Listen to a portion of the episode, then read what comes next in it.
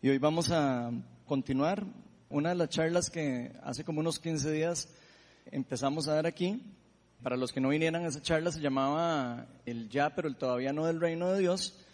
Y obviamente vimos todo lo que eso implica en nuestra vida. Vimos lo que esa realidad del reino, que el reino haya venido y que todavía no está 100% establecido en la tierra, significa para nosotros. De hecho, si alguno de ustedes no pudo venir, yo les recomiendo que después se, metan al SoundCloud y, escuchen la charla. Pero en general, ese día estuvimos hablando de la tensión espiritual que todos podemos identificar, o, tal vez lo podemos identificar, pero inconscientemente, si, si usted no conoce un poco de la realidad espiritual en la que vivimos, esa tensión que existe alrededor de nosotros como resultado de que el reino de Dios haya sido, digamos, sembrado en la tierra o que haya irrumpido en la tierra por medio de nuestro Señor Jesucristo, por medio de su vida, por medio de la muerte y resurrección de, Jesús. Y este concepto, si ustedes lo estudian a nivel teológico, un poco en libros o en otros eh, lugares donde estudian teología, se van a dar cuenta que a esto se le llama escatología inaugurada. Eso viene de la palabra escatón, o sea, el fin de los tiempos inaugurado en un tiempo anticipado. Eso es más o menos lo que significa. Y esto es en cierta manera que el final de los tiempos en donde nuestro Señor Jesucristo, nuestro Dios, va a intervenir en una forma ya radical en el mundo caído y lo va a restaurar del caos espiritual completo en el que todos vivimos, ya dio inicio, en cierta manera, con la venida del Mesías o la invasión del reino de Dios a la tierra por medio de Jesucristo nuestro Señor y Salvador. En pocas palabras, esto quiere decir que muchas de las promesas del reino eterno, del reino de Dios, este reino que tal vez profetizó Daniel y otros profetas, de ese reino que no va a tener nunca final, que no va a tener nunca fin, ha llegado al mundo y se ha inaugurado por medio de Jesucristo. Por ejemplo, podemos ver la derrota de la muerte y vemos el derramamiento del Espíritu Santo en la tierra y el empoderamiento de los hijos de Dios como algunas de estas señales de inauguración del reinado de Dios por medio de Jesucristo, que Él vino con una particularidad de venir a implantar un reino nuevo en el reino que estaba gobernando aquí en el mundo, el reino de las tinieblas. O sea, en pocas palabras, Jesucristo vino al mundo para implantar un nuevo reino, un nuevo reinado. Y por eso se dice que estamos viviendo atrapados en dos eras, en dos eras como vimos en las hace 15 días, que actualmente se encuentran en tensión espiritual. El ya y el todavía no del reino de Dios. Y como vimos, esto tiene implicaciones para todas las cosas que ocurren en el mundo, no, no solo para las cosas que ocurren alrededor de nosotros, sino también tiene implicaciones directas en el pueblo de Dios, o sea, en los hijos de Dios o las personas que le han entregado la vida a Cristo. Esto quiere decir que si usted y yo ya le hemos entregado la vida a Cristo, ya debemos habernos dado cuenta probablemente que nosotros seguimos siendo imperfectos, todavía seguimos luchando con nuestra naturaleza pecaminosa en cierta manera, seguimos cometiendo errores, seguimos fallando. De hecho, el pecado lo que significa es como fallar cuando uno tira algo y falla en, una, en un dardo así al centro. Seguimos fallando, seguimos fallando. Por más que hayamos recibido de Jesucristo, nosotros seguimos cometiendo errores. Seguimos dejándonos inconscientemente a veces y a veces muy conscientemente nos dejamos llevar por el pecado, por los deseos de nuestra naturaleza. Y aunque Cristo ha cambiado mucha de esta realidad espiritual en la que nosotros vivimos, Seguimos viviendo en esa tensión, es una tensión de estas dos eras que se pueden identificar en la palabra de Dios. Mientras reconocemos que ya fuimos transformados en nuevas personas, o sea, ya usted y yo, si le hemos entregado la vida a Cristo, fuimos transformados, dice la palabra, en nuevas personas, seguimos experimentando dificultades, seguimos experimentando todas estas cosas que nos acechan del mundo. Por ejemplo, ahora estamos perseguidos por todo este problema que está pasando en el mundo, de un virus que anda detrás de todo el mundo. Seguimos luchando. Y uno dice, o sea, ¿qué es lo que está pasando? ¿Por qué yo sigo luchando tanto en mi vida con todas estas cosas que pasan alrededor de nosotros? Muerte, sufrimiento, dolor. Y por supuesto que todavía nos, nos cuesta demasiado a nosotros de morir a nuestros deseos, a todas esas cosas que nosotros tenemos en, en lo profundo de nuestro corazón, principalmente en nuestros deseos personales. Pocas palabras, todavía estamos en un proceso. Aunque fuimos renovados por Cristo, estamos en un proceso todavía, en una lucha continua de transformación y de santificación. Sabemos, por supuesto, que va a llegar un momento en el que eso va a llegar a la plenitud cuando venga nuestro Señor por nosotros en un futuro cercano. La palabra dice que eso va a pasar en algún momento. Pero esta es una realidad, es eso, de que sabemos que estamos ya revestidos en Cristo, somos una nueva creación, pero seguimos en esa lucha y en ese proceso de transformación hasta que Jesús venga por nosotros en un futuro cercano. Esto no es una cosa que podemos ignorar. Esto no es una cosa que no podemos como no saber. Tenemos que entenderlo porque si no vamos a vivir frustrados.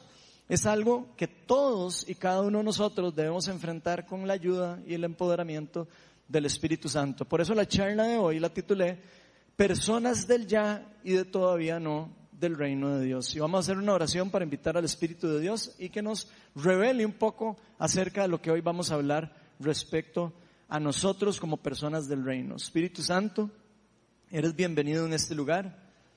Gracias, Pa, porque a pesar de toda la tribulación podemos estar aquí, podemos levantarnos, disfrutar de la vida. Señor, y te pido para que nos protejas a cada uno de nosotros por todo lo que está ocurriendo alrededor de nosotros, Señor. Te pido que nos recuerdes que parte de vivir en el, mundo caído es parte de todo esto. Vivir en, en cierta parte en sufrimientos, algunas veces en victoria, por lo que tú ya nos has dado a nosotros, por las increíbles promesas que has dado, Señor. Pero aún estamos en esa tensión, Señor. Aún, aún estamos esperando que tu reino descienda con un poder completo, Señor, y termine de destruir la enfermedad, el dolor, el sufrimiento y la muerte incluso, Señor. Señor, te pedimos por todas las personas que, que estamos sufriendo, Señor, las personas que estamos enfermas, las personas que estamos sufriendo, las personas que estamos en esa tensión, Señor, y inclusive desesperados, necesitados de ti, Señor. Y te pido que este tiempo sea un tiempo de reflexión, un tiempo en el que todos podamos entrar en una relación especial contigo, Señor, y aprovechar esos tiempos. Te pido para que lo aprovechemos todos para, para entrar en una relación más profunda contigo, Señor, y que estos tiempos sean tiempos para que en familia también podamos crecer y podamos aprender más de ti, Señor, y estar más en comunión contigo a solas, Señor. Todo esto te lo pedimos en el nombre de Jesús. Amén. Bueno, hoy vamos a estar enfocados en varios versículos de la Biblia, no vamos a estar en un solo pasaje. Y básicamente vamos a estar en varios pasajes que encontramos en las, en las cartas de las epístolas de Pablo, principalmente, y en el libro de Apocalipsis. Los que traen Biblia pueden sacarla y los que no, vamos a proyectar los versículos en la pantalla. Hoy vamos entonces a estar viendo particularmente tres realidades que vamos a experimentar todas las personas que estamos viviendo en esta realidad del ya y del todavía no del reino de Dios en nuestras vidas. La primera realidad es que ya somos nuevas personas del reino de Dios. Segunda Corintios 5, 17 nos dice, por lo tanto, si alguno está en Cristo, es una nueva creación. Lo viejo ha pasado y ha llegado lo nuevo. Eso es uno de los versículos que usted se va a encontrar en la Biblia de victoria. Es uno de los versículos que usted se va a encontrar de inauguración del reino, donde le va a decir a usted, el reino ya está aquí, donde le va a decir a usted, usted ya es una nueva persona, usted es una nueva criatura, usted está siendo una persona totalmente impactada por el reino de Dios. Y no sé si usted es el único que, que ha leído este versículo y dice amén, pero yo lo leo y yo digo amén, porque yo no quiero ser la misma persona que era antes. Sabemos que esta verdad de que ya no somos las mismas personas que antes, que todo lo viejo ya pasó y que ahora estamos viviendo una nueva vida en Cristo es una verdad espiritual. Por medio de lo que hizo Cristo, que dio su vida por nosotros, fuimos hechos, dice la palabra, nuevas creaciones, nuevas personas. Las cosas viejas en nosotros fueron destruidas y las nuevas han llegado a nosotros. En pocas palabras, fuimos hechos una nueva creación. Este versículo dice que si alguno está en Cristo, es una nueva criatura. O sea, hay algo que fue transformado, fue algo que fue cambiado. El Espíritu Santo se fusiona con el Espíritu de nosotros y hay una nueva creación. hay un cambio que se da.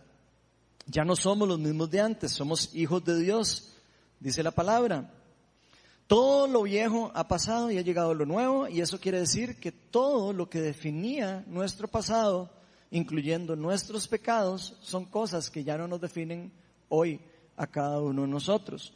Esto nos dice en la narrativa bíblica que gracias a la intervención que Dios tuvo en el mundo por medio de Jesucristo, nuestro Salvador, esa gran victoria que Él obtuvo en la cruz sobre el pecado y sobre la muerte fue algo que impactó el mundo en el que vivimos nosotros.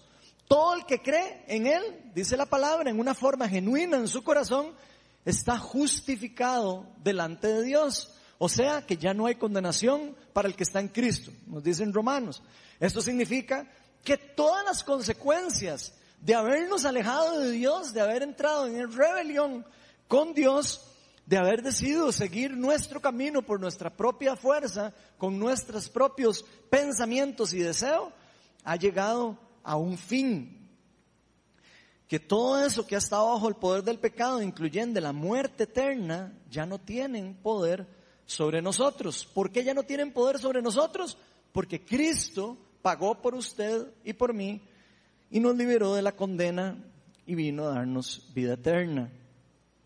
Y este concepto es algo que si usted lo analiza bien, y usted lo piensa en su corazón y lo, de verdad lo mastica, se va a dar cuenta que es algo que tiene que cambiar nuestra perspectiva, tiene que cambiar nuestra identidad como personas, porque ya no somos las mismas personas, somos personas nuevas. ¿Cómo nos vemos nosotros? ¿Cómo nos sentimos delante de Dios ha sido cambiado? Por eso que hizo Jesucristo en nosotros. ¿Por qué? Porque ahora somos parte de su familia. Dice la palabra que Él le dio el privilegio a todos los que crean en Él de ser llamados hijos de Dios. Eso quiere decir que usted y yo, si ya le entregamos la vida a Cristo, somos parte de su reino, somos, somos parte de esta familia celestial y somos hijos del rey. Y si usted se pone a analizar esto, esto es demasiado profundo. Esto, esto no es nada más así como, ay, qué lindo, ya yo soy una nueva creación. No, es algo que tiene que cambiar absolutamente toda nuestra vida. Es algo demasiado importante de entender para poder enfocarnos bien en lo que nosotros estamos haciendo, en el propósito que tenemos. ¿Cuál es el propósito de que Jesucristo viniera al mundo a cambiarlo a usted por una nueva creación para que usted fuera parte de su familia? Ese es el tipo de preguntas que nosotros tenemos que preguntarnos acerca de por qué Dios vino y me decidió rescatar a mí del pecado y de la muerte. Porque Dios no solo nos ha dado vida eterna, sino nos ha empoderado a los hijos de Dios por medio del empoderamiento del Espíritu Santo para seguir los pasos de Jesucristo, para que podamos seguir las obras que Él inició y seamos luz en este mundo de tinieblas. La palabra nos dice que todos los que estamos en Cristo, en Cristo, ya no somos huérfanos.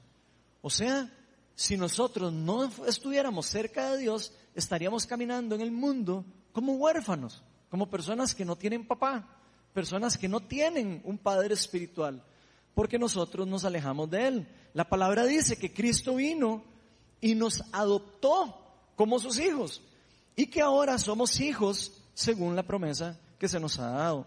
Ahora somos no solo hijos y no solo amigos, como decía Jesucristo, no somos ahora también herederos y coherederos del reino de Dios. Veamos lo que nos dice Efesios en el capítulo 1, en el versículo 11 y en el 12.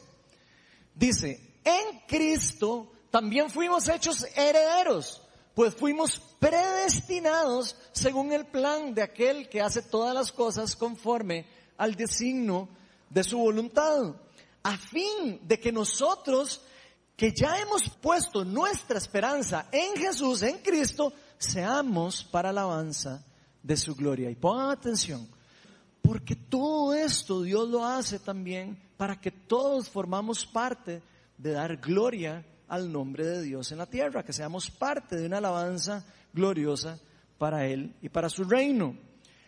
Esto quiere decir que fuimos escogidos de antemano. Dios desde antes que naciera nos escogió a nosotros para ser parte de su plan divino y perfecto.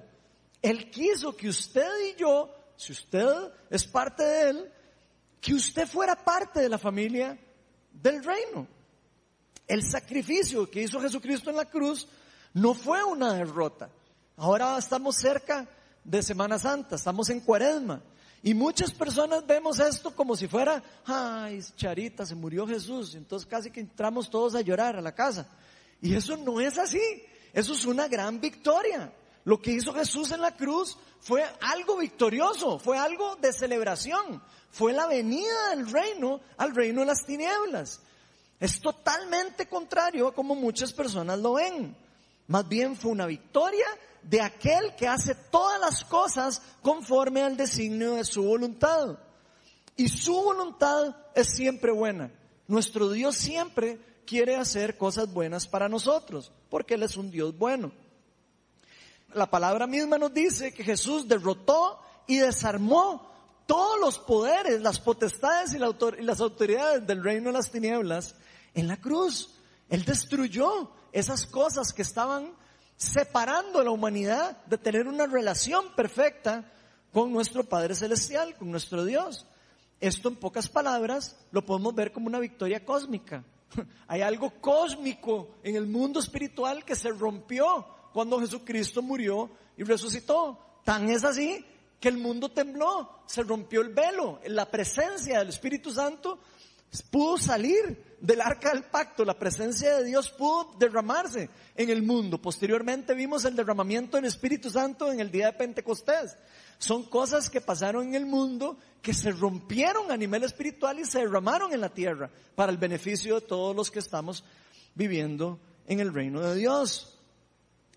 Y todo esto, por supuesto, da al fin de una era donde el reino de las tinieblas estaba gobernándonos en una forma casi que sin control y da inicio a una nueva era, de una nueva creación que Jesús ha traído al mundo. Y este es el inicio del reino de Dios. La palabra habla de esto, de esto como las primicias del reino de Dios o del reinado de Dios. Y todo esto, por supuesto, fue hecho con el fin de que todos podamos dejar atrás nuestro pasado y que nuestras vidas puedan empezar a ser para alabanza y podamos ser realmente para los que fuimos creados, que fuimos hechos a imagen y semejanza de Dios, fuimos hechos para darle gloria a Dios en todo lo que nosotros hacemos. Toda la obra de Cristo tiene como fin que seamos nuevas personas por medio de Él. Yo recuerdo cuando en mi vida yo no tenía de Cristo. Yo no podía entender estas cosas. Yo creía que el reino de las tinieblas era un chiste. Pensaba que yo hacía lo que yo quisiera y vivía mi vida como a mí me daba la gana. Hasta que un día Dios tuvo misericordia y a través de la palabra y a través de un estudio bíblico pude tener un encuentro con Él. Ese encuentro pudo cambiar mi persona por otra, completamente. Yo no sé si usted, alguno me conocía antes o no, pero para mí fue un cambio increíble, un cambio dentro de mí que cambió absolutamente toda la forma en como yo veo el mundo.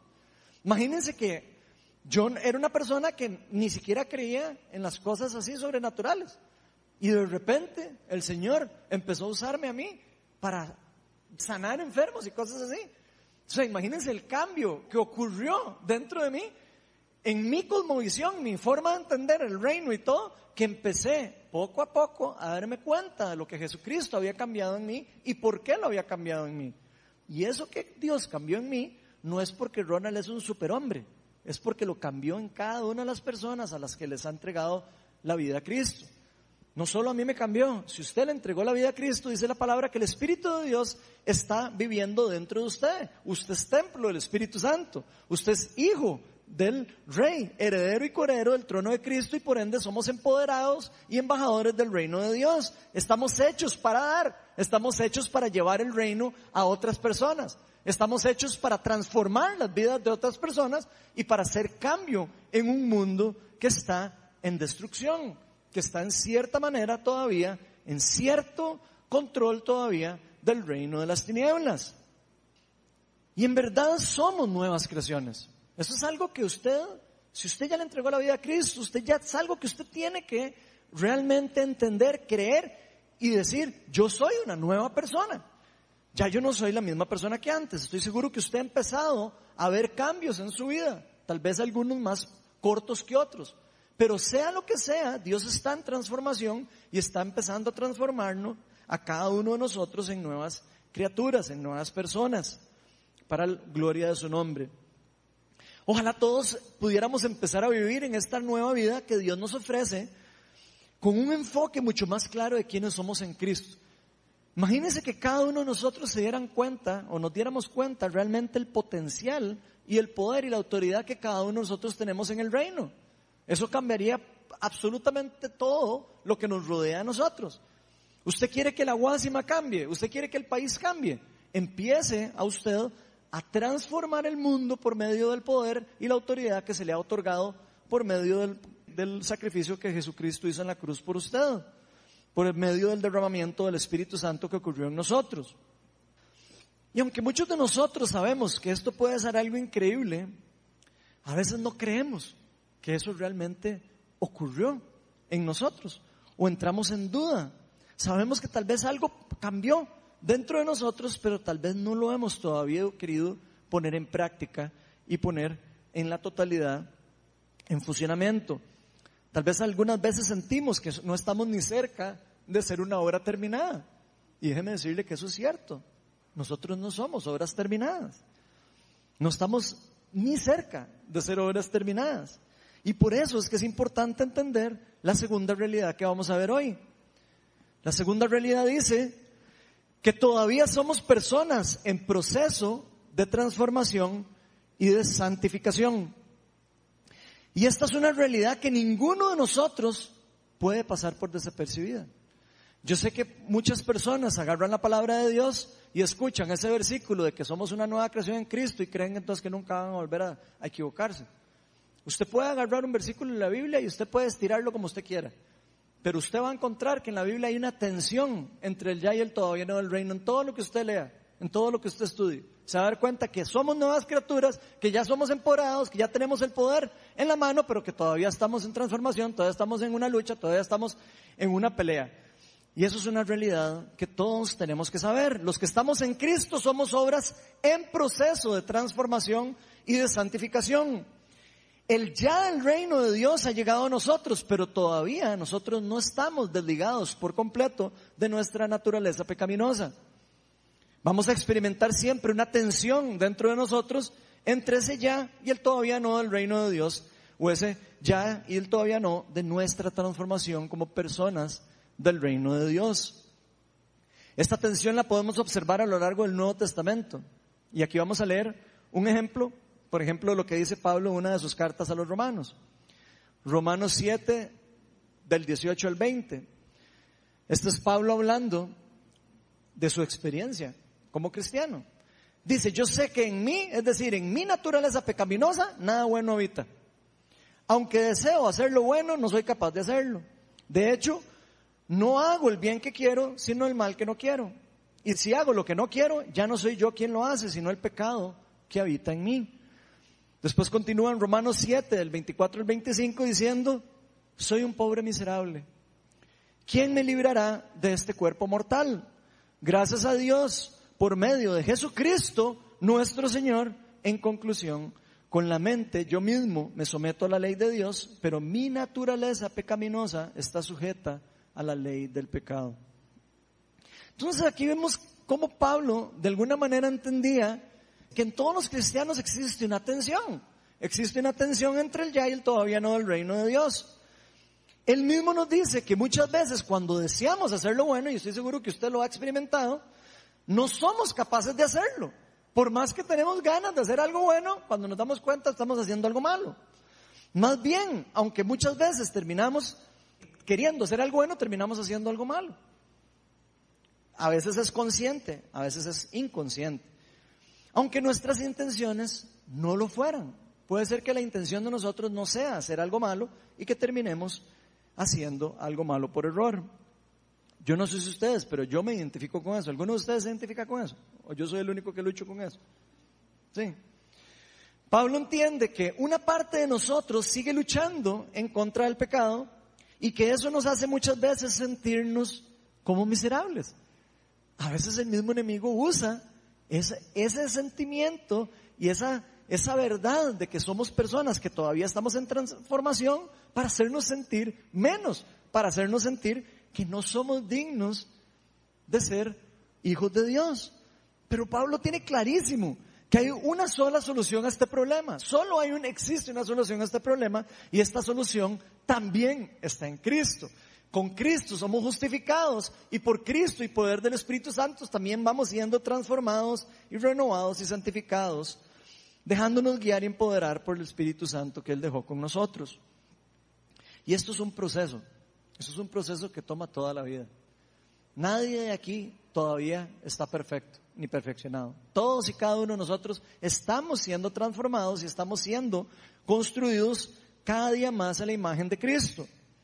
Aunque usted y yo ya hayamos sido renovados y hechos nuevos en Cristo, seguimos en cierto grado atados a nuestra naturaleza pecaminosa, que llegará un día, como dice la palabra, cuando venga nuestro Señor en la segunda venida, cuando Él venga a restablecer el reino y venga a destruir al enemigo, venga a destruir a la maldad y venga a destruir a Satanás, ahí sí nos va a liberar por completo de este cuerpo mortal que sigue en cierto grado ligado a nuestra naturaleza pecaminosa. Eso es algo que podemos ver a lo largo de la palabra.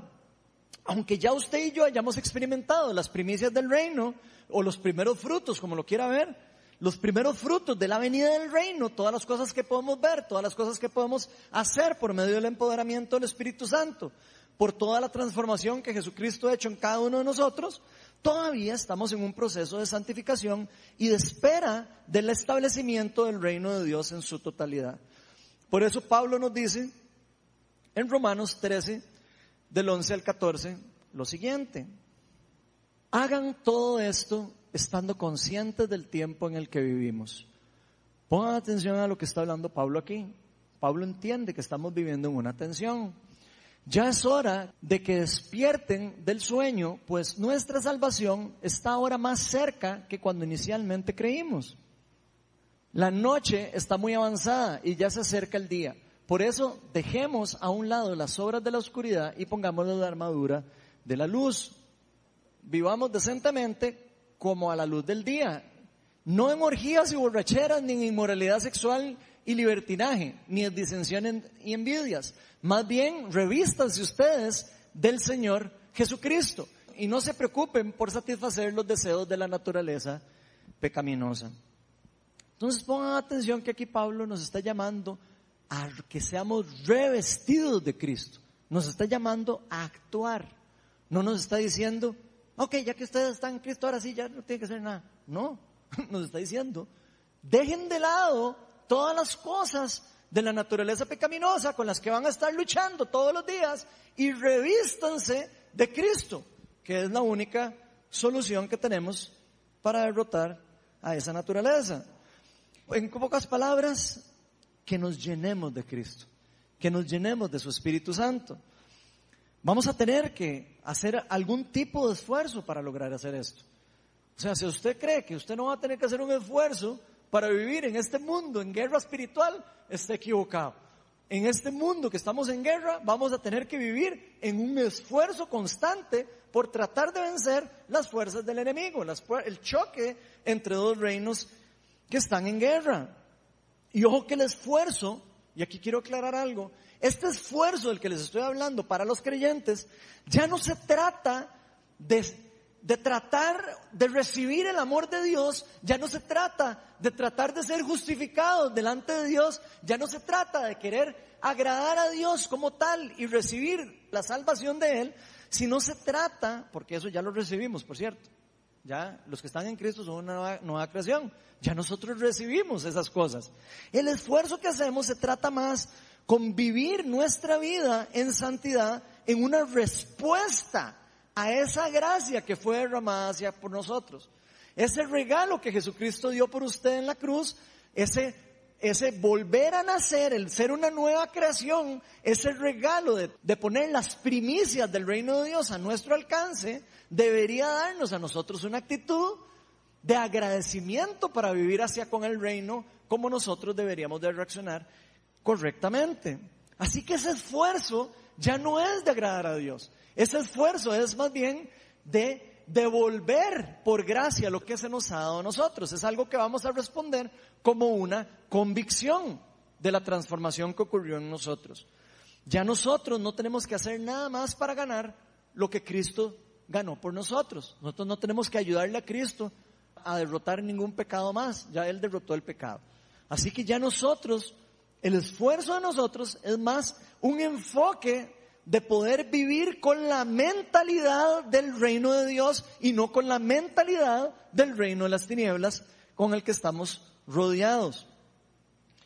No es una cuestión de salvación, se trata más un esfuerzo relacionado con la santificación y la vida según como Cristo quiere que la vivamos. Este esfuerzo que hacemos es para poder vivir en este mundo que todavía está en guerra y en tensión espiritual sometiéndonos al rey. No es fácil someterse en un mundo que está en guerra a un rey. No es fácil, es algo difícil. Donde el reino de Dios y el reino de las tinieblas van a estar en un choque constante. De repente ahora estamos viendo un virus atacando el país. Un virus peligroso, un virus que no es jugando, como la gente cree. ¿Y qué estamos haciendo? Todos vamos a salir corriendo y huyendo y desesperados y nos vamos a echar a morir. No, sabemos que es parte de la guerra del reino de los cielos y, y la guerra del reino de las tinieblas. ¿Qué vamos a hacer? ¿Vamos a, entonces como ignorantes a ponernos adelante el virus? No, vamos a ser cuidadosos, vamos a ser astutos, como nos dice el Señor. Sean astutos en el reino de Dios. No vamos a sobreconfiarnos, aunque sabemos que Dios nos protege, aunque sabemos que Dios nos cuida. Igual nosotros tenemos que ser responsables y cuidarnos también nosotros de en el mundo en el que estamos caminando, que está en guerra y no está 100% gobernado por el reino de Dios. Sabemos que Dios tiene control, pero no tiene total gobierno en todas las cosas del mundo, o por lo menos no vemos el reinado de Dios, no vemos ese flujo de lo que el rey realmente quiere que ocurra pasar en el mundo caído todavía. Lo vamos a ver cuando venga nuestro Señor en el segundo, en la segunda venida. Por ahora lo que vemos es un mundo en caos espiritual, un mundo que está en guerra, un mundo que está en choque. Y por supuesto el enemigo va a querer hacer todo lo posible para hacerlo a usted pensar y a mí pensar y a creer además a usted y a todos los que están alrededor de nosotros que el reino de Dios no está cerca, ni ha llegado y que Dios no se preocupa por usted y que Dios no lo quiere eso es lo que el enemigo va a querer hacer. Que usted diga, ah, es que Dios es malo, es que qué barbaridad. ¿Cómo es posible que Dios permita que estemos en una pandemia? ¿Cómo es posible? Es que Dios entonces es malo. Al revés, nuestro Dios es un Dios bueno, que vino al mundo para rescatar al mundo del pecado. Todas estas consecuencias del pecado no fueron culpa de Dios, fueron culpa de la humanidad que se alejó de Dios. Es completamente diferente. Y por el contrario, la guía y el poder del Espíritu Santo por medio de los creyentes, por medio del pueblo, del ya y del todavía no del reino de Dios, va a permitir que nosotros podamos demostrarle al mundo que el reino de Dios está cerca, que el reino de Dios ya llegó y que el reino de Dios va a terminar de llegar en un tiempo cercano. Mientras vivimos en esta tensión, vamos a tener que esforzarnos para imitar a Cristo. Vamos a tener que esforzarnos para vivir en el reino de Dios tal y como Él nos ha llamado. Él nos dijo, sean luz. No sean como los hijos del reino de las tinieblas, sean como hijos de luz. Y eso no es fácil. Yo no sé si a usted le ha pasado cuando, se le, cuando uno se pega con mucho con un amigo, que hasta se le pegan hasta los dichos que uno dice de la persona, ¿verdad? Bueno, lo mismo nos pasa a los hijos de Dios en el mundo. Se nos pegan las cosas de las personas con las que andamos. Es difícil para nosotros salir del mundo.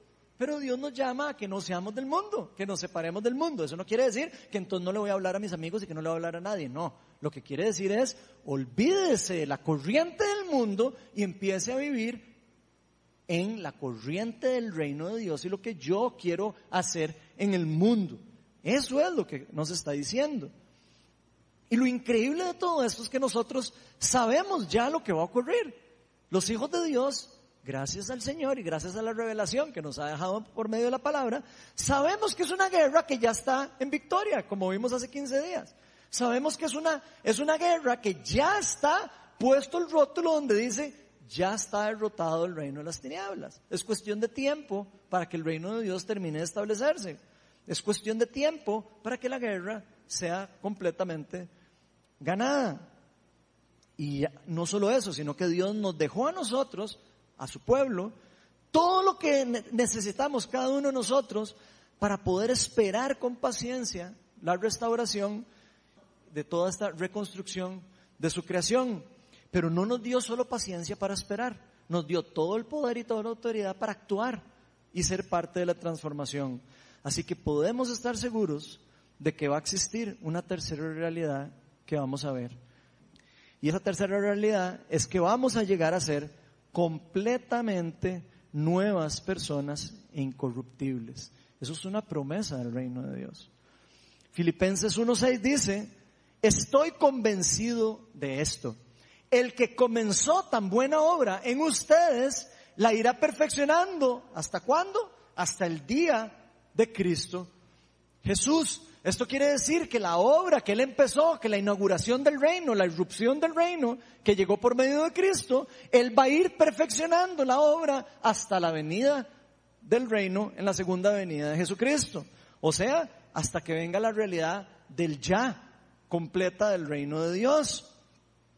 La palabra nos deja demasiado claro que Dios ya comenzó la obra en nosotros.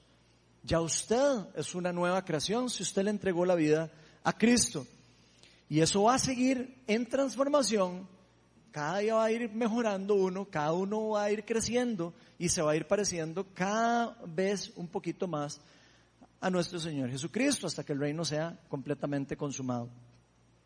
Por supuesto que el plan de Dios no solo está en proceso, sino que va a ser completado. Lo que Dios empieza, Dios lo termina. Dios no es como nosotros, que de repente empezamos algo y lo dejamos botado. Dios lo que empieza, lo termina. Es una obra que está en proceso y que va a estar terminado y que ya tiene una visión de cómo va a ser y cómo va a llegar a ser. No sabemos el tiempo. Jesús dijo, ni yo sé el tiempo. Solo el Padre que está en el cielo sabe cuándo va a ser ese tiempo, cuando venga el reino por segunda vez. Así que nadie puede saber cuándo es el día ni la hora que Jesús va a venir en su reino, así como se fue, dice que lo va a venir con sus ángeles de vuelta a destruir el reino de las tinieblas por completo y la maldad. Pero mientras tanto, estamos en construcción y en transformación. Pero todos podemos estar seguros que va a llegar ese día. Cada uno de nosotros podemos estar completamente seguros de que va a llegar un momento en que el que ya no vamos a tener una lucha espiritual con nuestra propia naturaleza. Va a llegar un momento en el que Dios va a quitar por completamente la naturaleza pecaminosa de nuestros cuerpos y vamos a ser transformados. Yo no sé si ustedes se acuerdan cómo era el cuerpo de Jesucristo. ¿Se acuerdan en los evangelios? ¿Cómo era el cuerpo de Jesucristo resucitado? ¿Era igual que el cuerpo que cuando él tenía aquí antes? No. Era un cuerpo que si uno, si uno lee la palabra, uno hasta cuesta imaginárselo, ¿verdad? Era algo como brillante, era, era físico porque lo podían tocar, o sea, era un cuerpo físico, no era un espíritu, era un cuerpo renovado, transformado, pero también era un cuerpo espiritual. Era una nueva forma de cuerpo que nosotros tal vez no podemos imaginárnosla por las limitaciones que tenemos en nuestra mente y nuestra lógica humana. Pero ese era un cuerpo real, físico y a la misma vez era un cuerpo espiritual. Sabemos eso porque podía atravesar paredes y podía entrar de un lugar a otro y de repente aparecer en un lugar e irse para otro lado.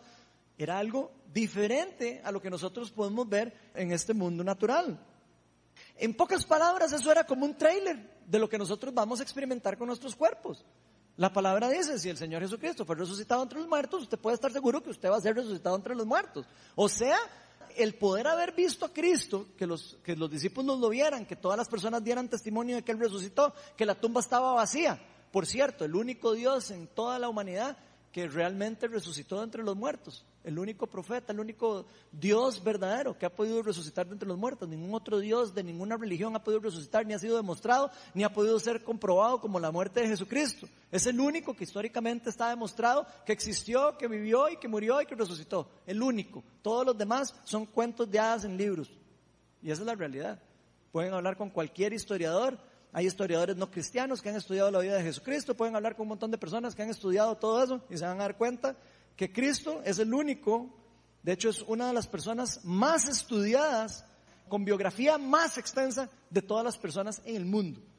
Hay más escritos de Jesucristo que de Aristóteles, que, todos los, que todas las personas que ustedes imaginen. Hay más documentación histórica cristiana y no cristiana de Jesús que de cualquier otra persona en el mundo, por si usted no sabía.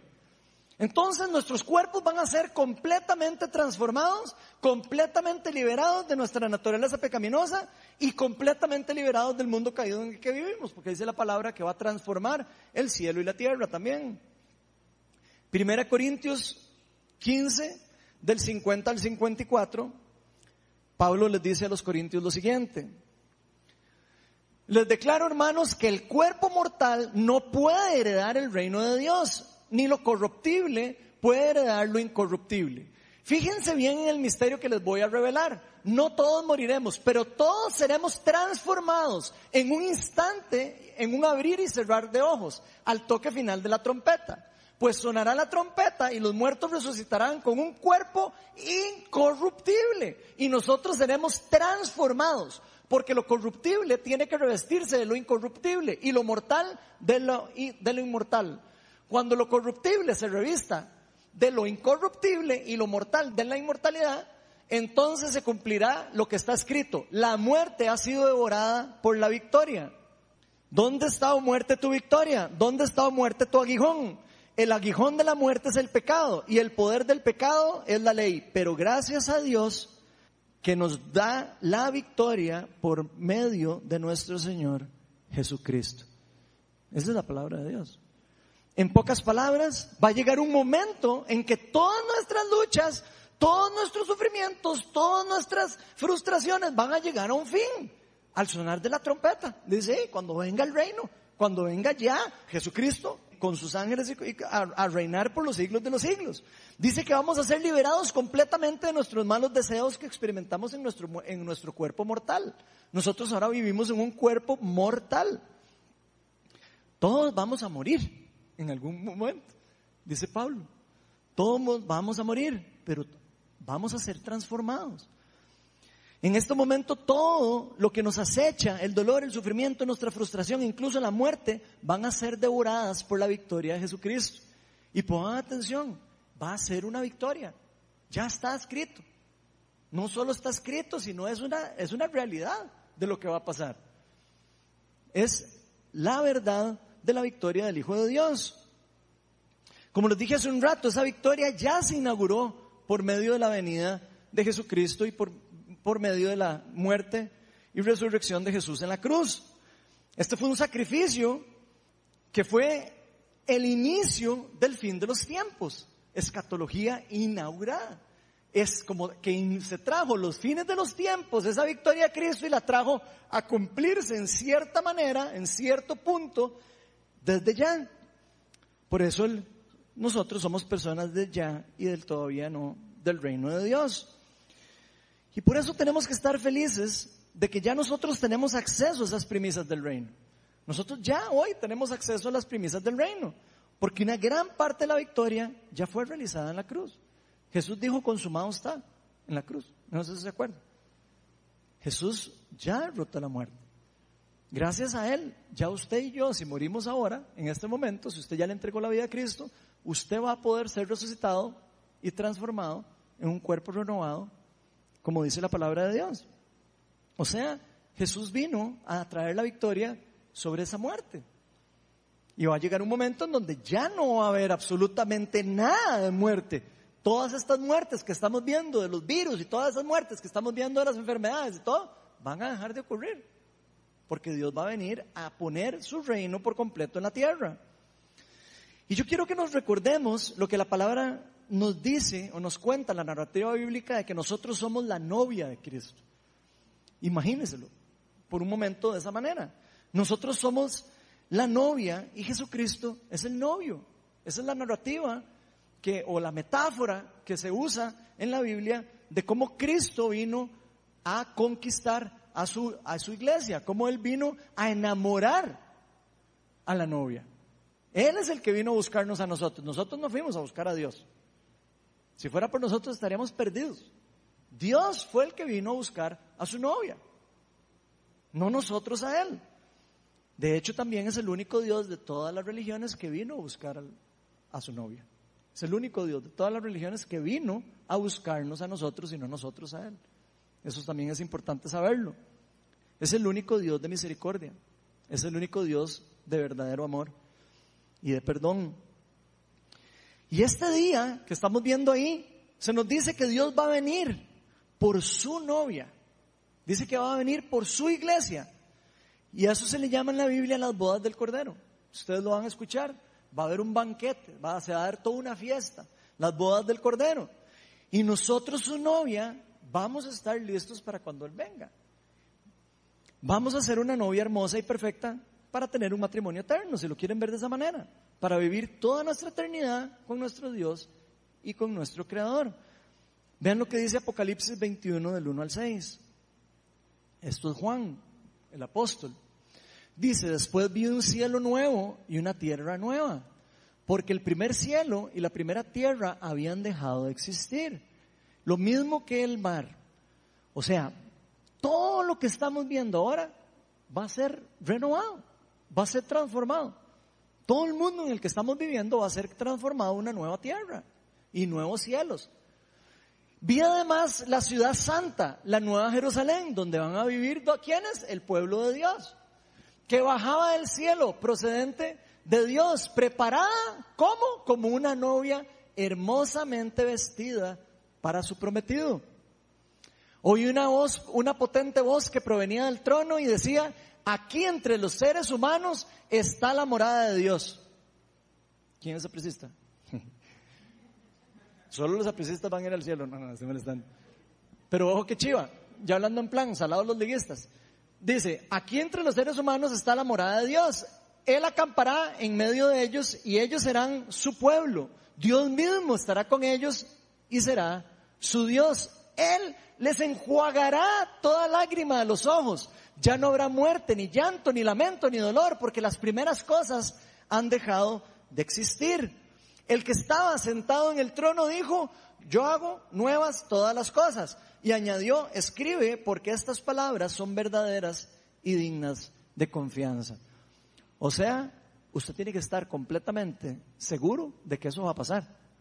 Son palabras dignas de confianza. Son palabras de nuestro Señor Jesucristo. Son revelación del Espíritu Santo. Así que Dios va a enjuagar cada lágrima de nosotros. Cada vez que usted lloró, cada vez que usted sufrió, Dios va a enjuagar eso. Dios lo va a quitar. Va a quitar todo el sufrimiento, el dolor, la frustración, la tensión, el miedo a la muerte. Va a quitar todas las tensiones en este mundo. Ya no va a haber guerra va a haber paz completa, ya no va a haber un choque entre dos reinos, uno de los dos reinos va a ser completamente destruido, va a reinar Jesucristo con la nueva Jerusalén, el mal va a ser destruido por completo. Y en ese momento sí vamos a llegar a ser incorruptibles. En ese momento usted y yo ya no vamos a tener lucha espiritual, ya no vamos a tener nada que nos aceche, todo va a ser para dar gloria al Señor. Vamos a vivir libres como fuimos creados en el Edén libres de pecados. Vamos a poder caminar con Dios a la par nuevamente. ¿Ustedes se imaginan lo lindo de eso? Poder volver a caminar a la par de Dios. En el Edén caminábamos a la par de Dios. Eso lo perdimos los seres humanos. Pero vean las promesas de Dios de venir a restaurar el mundo, de venir a rescatar lo que se había perdido. Vamos a estar completamente libres de toda maldad y vamos a llegar a ser completamente y perfectamente santos y perfectos para Dios. Ya toda esa falta de dignidad que a veces sentimos, nosotros ya no vamos a sentirlo. Vamos a sentirnos completamente libres. Y nosotros podemos sentirnos libres ahora. No estoy diciendo que no, porque tenemos las primicias del reino. Pero siempre vamos a estar con esa lucha y esa tensión espiritual que nos va a hacer el enemigo a veces pensar que no somos dignos de confianza. Vamos a llegar a ser completamente santos y perfectos para Dios pero nunca es, ni ha sido, ni será por nuestros propios esfuerzos.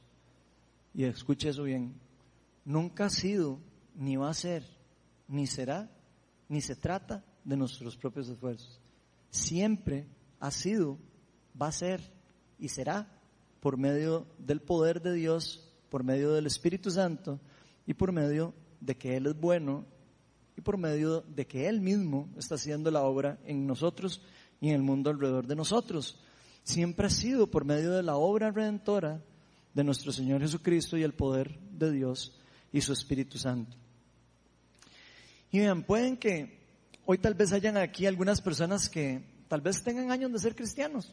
Tal vez aquí muchos de ustedes tienen años de ser cristianos, pero tal vez nunca han, han podido como entender toda esta narrativa bíblica, si lo quisiéramos decir de alguna manera, o no han podido entender que estamos viviendo en un tiempo de tensión espiritual.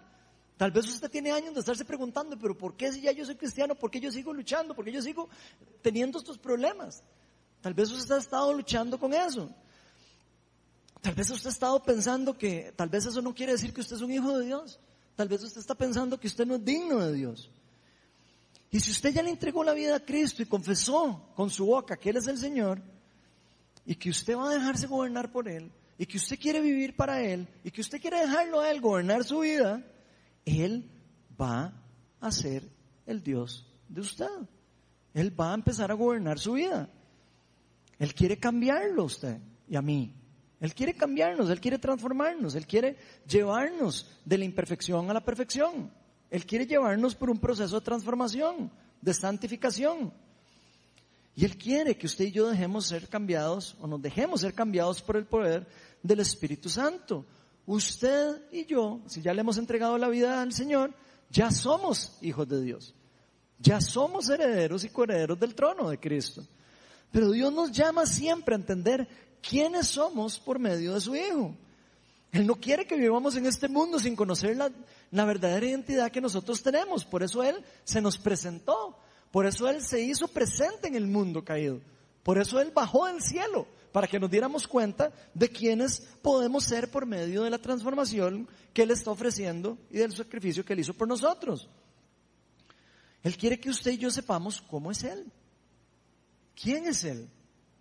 ¿Cómo piensa Él? Él quiere que usted y yo sepamos que Él es bueno, que Él es justo, que Él nos ama. Y que realmente Él quiere restaurarnos, no solo a nosotros, sino a toda su creación. Él va a transformar a toda la creación. Todo va a ser transformado. De hecho, la palabra dice que la creación está esperando la revelación de los hijos de Dios y que todo esto ocurra en algún momento. No dejemos que el enemigo nos haga creer que somos algo que no somos. Hay que decirle al enemigo, ya no voy a escuchar lo que usted está diciendo. Yo voy a creer lo que Dios dice que soy yo. No dejemos que el enemigo nos haga creer que no somos dignos de algo que realmente sí somos dignos. Porque la realidad es que usted y yo somos hijos del rey y somos herederos del trono si le entregamos la vida a Cristo. Pero al mismo tiempo somos personas del ya y de todavía no del reino de Dios. Vamos a ponernos todos de pie. Y vamos a invitar al Espíritu Santo para que nos revele todavía más de este increíble plan que Él tiene con nosotros, este plan que Él tiene para con nuestra vida. Porque Él quiere que cada uno de nosotros realmente entendamos que estamos hechos para un propósito particular, que estamos hechos para ser imagen y semejanza de nuestro Señor Jesucristo. Y yo no sé si tal vez aquí hay alguien que se ha estado sintiendo indigno o indigna delante de Dios. Tal vez alguna persona aquí se ha estado sintiendo cargado o cargada porque se siente que no es suficientemente bueno para poder tener la dignidad de ser llamado hijo de Dios. Y si este es su caso, yo quiero invitarlo a que pase adelante. Porque creo que el enemigo va a querer siempre destruir nuestra verdadera identidad. Siempre que el enemigo logra hacerlo creer a usted o a mí que no somos quienes realmente somos, él está ganando una batalla. Ven, Espíritu de Dios. Señor, yo invito a tu Espíritu Santo para que traigas una completa revelación de qué significa que somos personas del ya y del todavía no. Señor, como tú ya nos has dado montones de cosas que podemos poner en práctica, que podemos experimentar, que podemos vivir, que podemos usar en el reino. Señor, pero muéstranos que también nos mantuviste en un estado de humildad, un estado de transformación, un estado de imperfección, en un estado donde nosotros podemos y tenemos que depender de ti todos los días. Oh Señor, ¿dónde estaríamos sin ti? Ven Espíritu Santo. Trae convicción a cada uno de nosotros y trae el poder de tu reino, Señor. Llénanos y transfórmanos, Pa. Señor, revélanos porque sufrimos. Trae claridad, Señor, para que podamos luchar en este mundo, reconociendo que somos instrumentos del reino, para ser parte de la transformación del mundo, para ser parte de la sanidad del mundo, para ser parte del impacto en el mundo. Ven, Señor. Levántanos, Señor, como hijos. Nunca levantes nuestros egos, Señor, pero levanta nuestra dignidad. Levanta nuestra identidad en el reino. Que podamos ser llenos de la confianza que tú nos has dado, Señor. Que podamos ser llenos del poder del Espíritu Santo. Ven y empodéranos, Señor, como pueblo, más ahora en este tiempo en el que estamos, Señor. Donde el mundo está lleno de temor. Donde el mundo está totalmente entregado al miedo. Ven Espíritu de Dios y revélate a nosotros. Señor, cuídanos como hijos del reino. Empodéranos y protégenos del maligno. Tú nos llamaste a orar eso todos los días. Cuando nos enseñaste a orar, nos dijiste, venga a nosotros tu reino y hágase tu voluntad aquí en la tierra como en el cielo. Nos has dado el poder para traer el reino, pero nos recuerdas día a día de que tenemos que pedir por nuestra protección del maligno. Así que te pido, Señor, que como personas del ya y el todavía no del reino, Señor, nos enseñes que no podemos ser sobreconfiadas, que tenemos que ser astutas y astutos tenemos que ser personas que tienen sus convicciones claras, que están arraigados en la fe en el Hijo de Dios, pero conocen el poder del reino de las tinieblas y de su injusticia. Tal vez hay alguien que hoy escuchó este mensaje y siente que, que Dios le habló para decirle, ya sos un hijo mío, ya sos una hija mía. No tengas miedo. Tal vez el enemigo ha estado quitándote o robándote tu verdadera identidad de hijo o de hija. Y el Señor solo quiere que usted y yo nos dejemos transformar por el, por el poder de su amor, por el poder de su Espíritu Santo. Él quiere que seamos santificados, pero esa santificación depende también de nuestra relación con Él. Depende de cuánto nosotros nos rendimos a Él para dejarlo a Él guiar y transformar nuestra vida. Solo tenemos que dejarlo hacer la obra de Él en nosotros. Así que como hijos, como pueblo de Dios, yo quiero invitarlos a que suelten eso, a que soltemos el control de creer que nosotros tenemos el control de la vida, que tenemos el control de todas las cosas alrededor de nosotros. Nosotros solo somos instrumentos del reino. Somos luz donde hay tinieblas.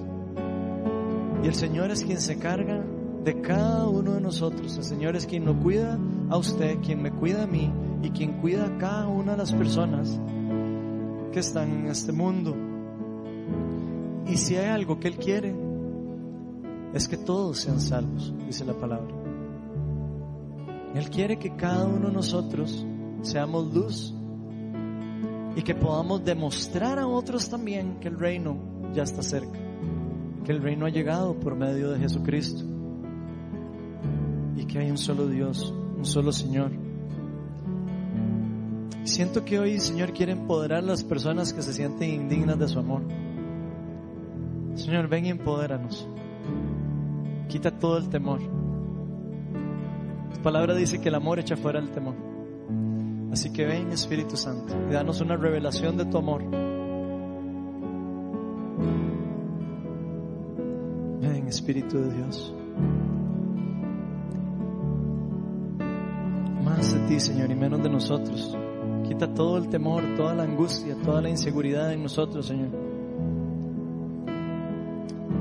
Señor, permítenos rendirnos delante de ti, Señor, para poder tener vida, una vida en abundancia, Señor, una vida según tu plan, tus designios, Señor. Si hay alguien que tal vez no le ha entregado la vida al Señor, y hoy tal vez usted dice, yo quiero, yo quiero entregarle la vida al Cristo, yo quiero dejarme gobernar por Él, yo quiero dejar que Él sea quien guíe mis pasos. Yo no quiero ser una persona que viva en temor, una persona que viva alejada del, del reino, yo quiero ser parte del reino. Voy a invitarlo que pase adelante. El Señor dice, vengan a mí todos los que están cansados y agobiados y yo les daré descanso. Así que si usted ha estado cansado ha estado agobiado o ha estado con temor y angustia, pase adelante. Y vamos a invitar al Espíritu de Dios para que traiga restauración, empoderamiento a su ser, a su espíritu. Ven Espíritu Santo y vamos a adorar y vamos a decirle al Señor, aquí estamos Señor, que venga tu reino y que se haga tu voluntad aquí en la tierra como en el cielo. Más de ti, Señor, y menos de nosotros. Más de ti, Señor, y menos de nosotros. Más de tu reino y menos de nosotros, Señor. Venga tu reino. Vamos a adorar en espíritu y en verdad, como estamos llamados a adorar desde lo más profundo de nuestro corazón dejando que el Señor fluya dentro de nosotros. Mientras lo dejamos transformarnos, renovarnos y aclararnos más nuestra identidad como hijos y las herencias que tenemos y las promesas que son nuestras en Cristo. Adoremos.